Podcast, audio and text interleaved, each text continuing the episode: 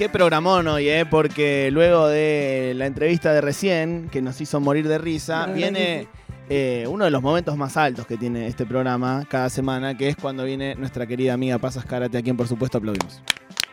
Alejo, llegó paz. Eh, llegó Paz. llegó pa, loco. ¿Cómo estás, amiga? Bien, todo bien. ¿Ustedes Te cómo pedimos andan? perdón porque quedamos como. No, me encanta, los veo Hackeados. fascinados, los, Disculpa. los veo contentos. Quedamos- nos hackeó el cerebro. Me Nos encanta. rompió algo. Eh, no, en serio, nos encanta que vengas eh, con tu sandía semanal. Eh, y me entusiasma mucho el tema del que vamos a hablar hoy, así que programón, programón, programón. Así es, hoy vamos a hablar de Néstor Frenkel y de los documentales de Néstor Frenkel, más, más específicamente. Fascinante. Eh, vamos a hablar un poquito sobre Buscando a Reynolds, que es el primer documental de Néstor Frenkel. ¿Te querés eh, bajar un poquito el mic? El, sí, que te, que, te, que te Perfecto. apunte a la cara. Perfecto. Em, Buscando bueno, a Reynolds. Buscando a Reynolds. Sí, estamos hablando un poquito fuera de aire de un montón de cosas que hizo él. A mí, particularmente, este me interesa mucho. Es eh, el primer documental y es para mí em, la película. O sea, él había grabado algo antes de ficción, pero es como la película en la que él encuentra como un tono para retratar eh, gente, personas, objetos. En este caso, ¿Es su primer documental? sí, es su primer documental. Ah, mira. En este caso, una banda que se llama Reynolds. No sé si la conocen o escucharon alguna vez algo sobre esta banda. Creo que no. Esta banda nace en 1993, es una banda que podemos catalogar como de rock experimental, aunque si uno ve los vivos es como gente, podríamos decir, a veces haciendo ruido, a veces haciendo cosas que pueden tener un patrón rítmico o cosas por el estilo, pero que es eh, definitivamente como cuatro personas que están jugando arriba del escenario, ¿no?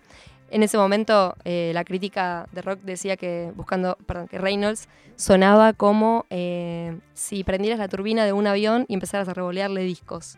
Como para que se den idea cómo puede ser un vivo de Reynolds. Dice el Chari, nunca supe si Reynolds era una banda real o algo ar- armado para el documental.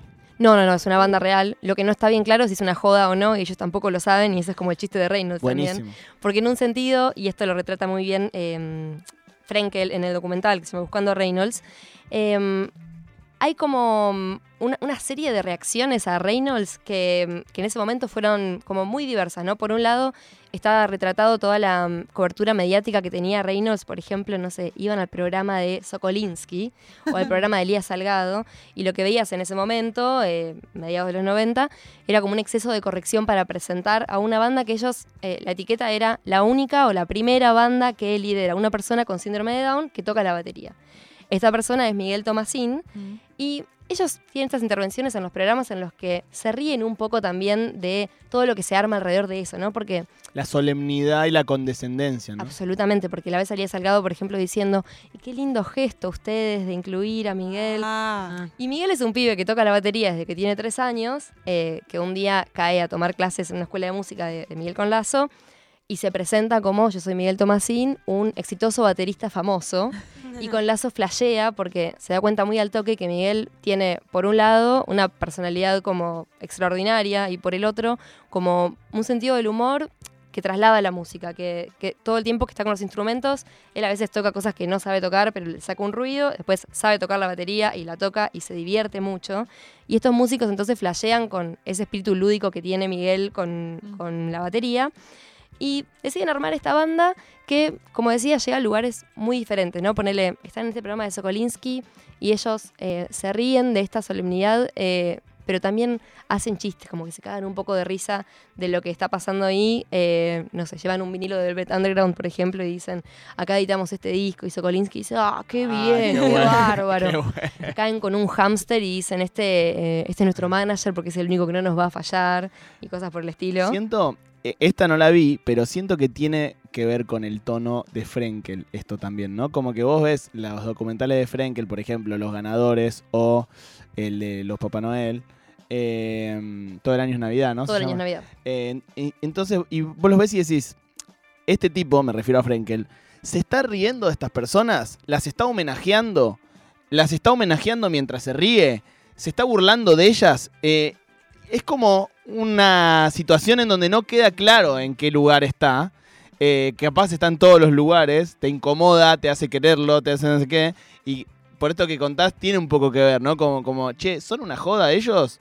¿Son geniales? ¿Son una joda y son geniales? O sea, como que Sí. convive, ¿no? A mí me da la impresión de que más allá de que todos estos documentales tienen como ese componente de algo más atípico o algo más excéntrico, él como que prende la cámara y se pone a hablar y filma no lo veo, o, o por lo menos no encuentro yo elementos que digas se está riendo de. Mm. Sí, quizás de los periodistas que hacen como todos estos circos eh, alrededor de, eh, no, ni hablar, la, la cantidad de términos que usan para no decir persona con discapacidad o síndrome de Down Claro. es Con increíble. capacidades diferentes Sí. de la en realidad de. Gente especial, sí, cosas- especial. Ay, sí. no. Eh, de ellos definitivamente creo que se ríe, pero sí, me acordaba, de hecho, eh, el fin de semana volví a ver eh, Buscando Reinos y, y me hacía pensar un poco, eh, como en las películas de Connie Duprat, ¿vieron Ciudadano Ilustre? Por ejemplo, Sí. había situaciones así que a mí definitivamente me parecía que se estaban riendo de esas personas que retrataban. Pero...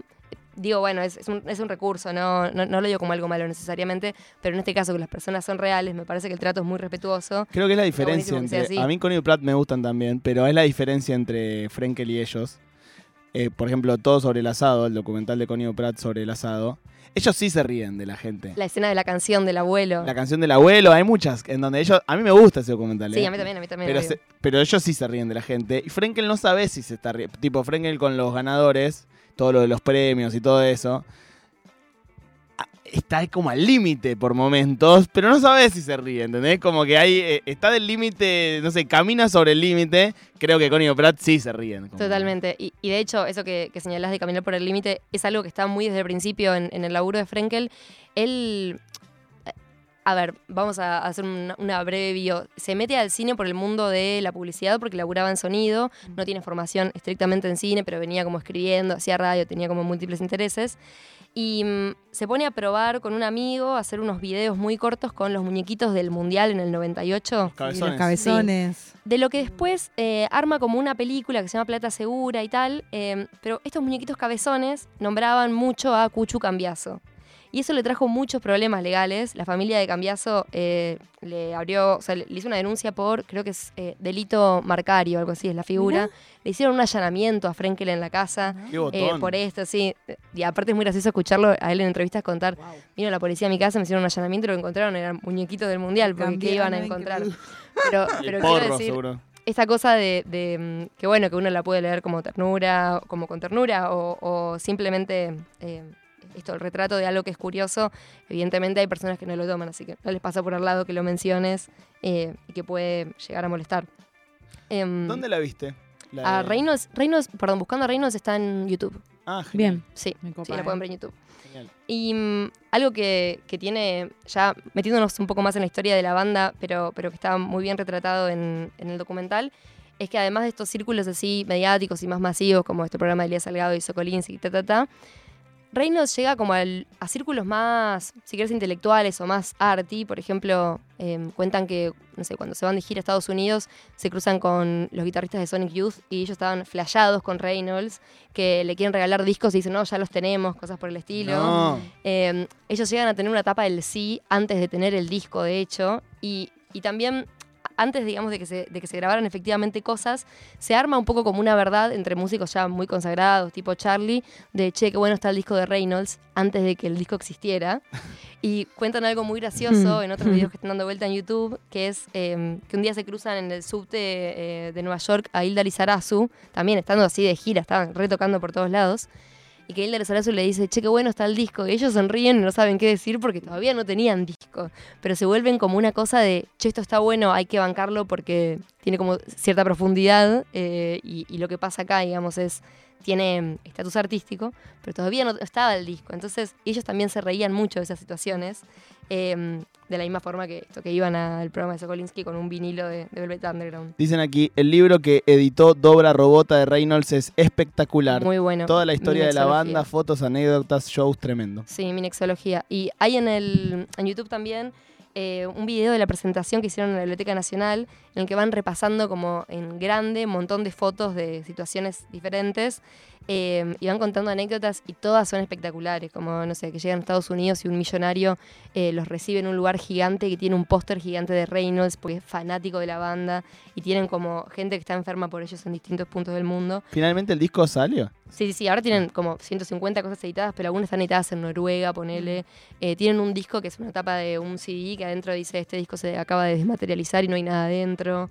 tienen ese tipo de... Full Fantástico. performático. Sí, sí, son, son muy performáticos. Eh, y cuentan algo también que mm, en algunos shows que estaban en, que hacían en Plaza Francia, una vez se les acercó un policía y quiso como detener la fecha y ta, ta, ta, y les dijo que era como un- una pésima imagen para el resto del mundo, para los turistas, entonces quiere frenar todo y cosas por el estilo. Y gente que se les acercaba como a, querer pegarles porque se hacían los psicodélicos, les decían, cosas por el estilo, pero realmente lo que generaban era un montón de cosas muy distintas, pero todas son como hilarantes.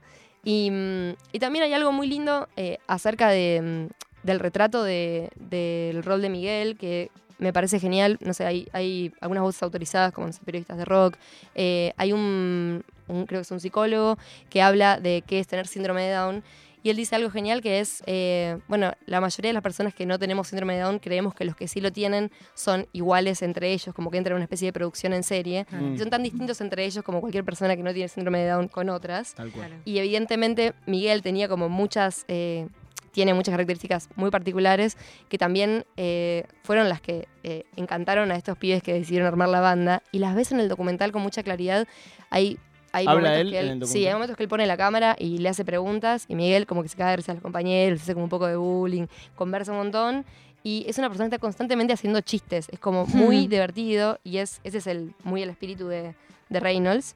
Eh, hay también un testimonio increíble de eh, Yacimel eh, contando que, eh, bueno, que él, como en el momento en el que más la estaba pegando para los oyentes jóvenes, es era el, el primer MC de Argentina, em, que cuando más le estaba pegando, eh, en un momento se sintió como carne de empresas y se quiso correr de ese lugar más comercial. Y cuando conoce a Reynolds y toca con ellos, entiende o recuerda que se podía volver a algo lúdico de la música que era muy divertido. Y tiene como un testimonio genial que dice, a mí tocar con Reynolds me hizo mejor persona, Hmm. en, un sentido de volver a conectarse con la música de otra manera. Así que mm, le recomiendo mucho ver eh, Reynolds. Eh, hay infinitas cosas para decir de, de, perdón, de Buscando a Reynolds y chequear los videos también de la banda. Este libro que mencionaron está buenísimo, también se llama Minexología. Curtis y con Lazo hablan de la post-inteligencia de Miguel. El pensamiento de Miguel es lo que viene después de la inteligencia. Totalmente. Ellos hablan mucho como de eh, que algo que no necesariamente encuentra forma o sentido en, en los términos en los que los podemos interpretar la mayoría, no necesariamente no se pueden disfrutar. Y ellos lo dicen y yo lo creo, no, no me parece que lo digan de una forma compensatoria, ¿no? Como hay una sensibilidad que él tiene con la música y una manera de conectarse con eso eh, que, es, eh, que es muy interesante. Bien, buscando a Reynolds, el documental de Néstor Frenkel. eh, todos los documentales de Frenkel valen la pena. Algunos son más fáciles de encontrar en internet y otros un poco más complicados, pero este está en YouTube. Este está en YouTube, la mayoría está en Cinear. Hay varios en Cinear, algunos él los va colgando en su cuenta de Vimeo eh, y Es los va liberando, así que muy recomendado. Buscando a Reynolds y toda la filmografía de Néstor Frenkel. La sandía que trajo hoy Pasas Karate en un programón que hemos metido en el día de hoy en. Ayúdame Loco.